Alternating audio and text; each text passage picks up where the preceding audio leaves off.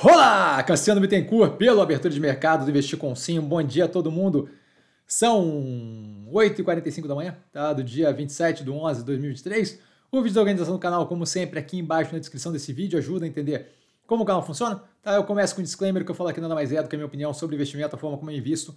Não é de qualquer forma, modo em geral, indicação de compra ou venda de qualquer ativo do mercado financeiro. Isso dito, fechamento sexta-feira negativo para o portfólio, tá? um volume mais fraco também acontecimentos. A gente teve o Milley convidando o Lula para posse por carta, falando em construção de laços. Então, novamente, mais um indicativo da diferença entre a vontade de fazer e a viabilidade política daquilo. Então, já começa aí, novamente, né, mais um pedaço aí de arrefecimento na postura toda do Milley.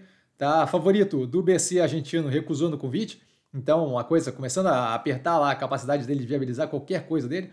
Tá? A Eneva propondo fusão com a Vibra. Está ainda a proposta não vinculante, está ainda muito inicial, com abertura para modelagem da forma de fusão, mas de acordo com a mesma, com essa proposta, tá? A princípio, a proposta inicial, a gente teria ali cada grupo de acionistas, né, o da Vibra e o da Eneva, 50% da nova companhia. Acho aí um pouco 50%, acho que acho um pouco boa vontade demais de achar que vão simplesmente topar 50-50 da próxima companhia. Mas é, a proposta foi feita e cria um grupo enorme. Né?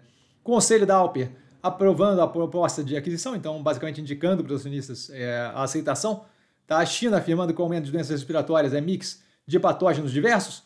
Tá? O Pacheco defendendo a desoneração da folha, prometendo pautar o veto ainda esse ano no Senado. Tá? A Petrobras afirmando que não descarta futuras aquisições na Argentina.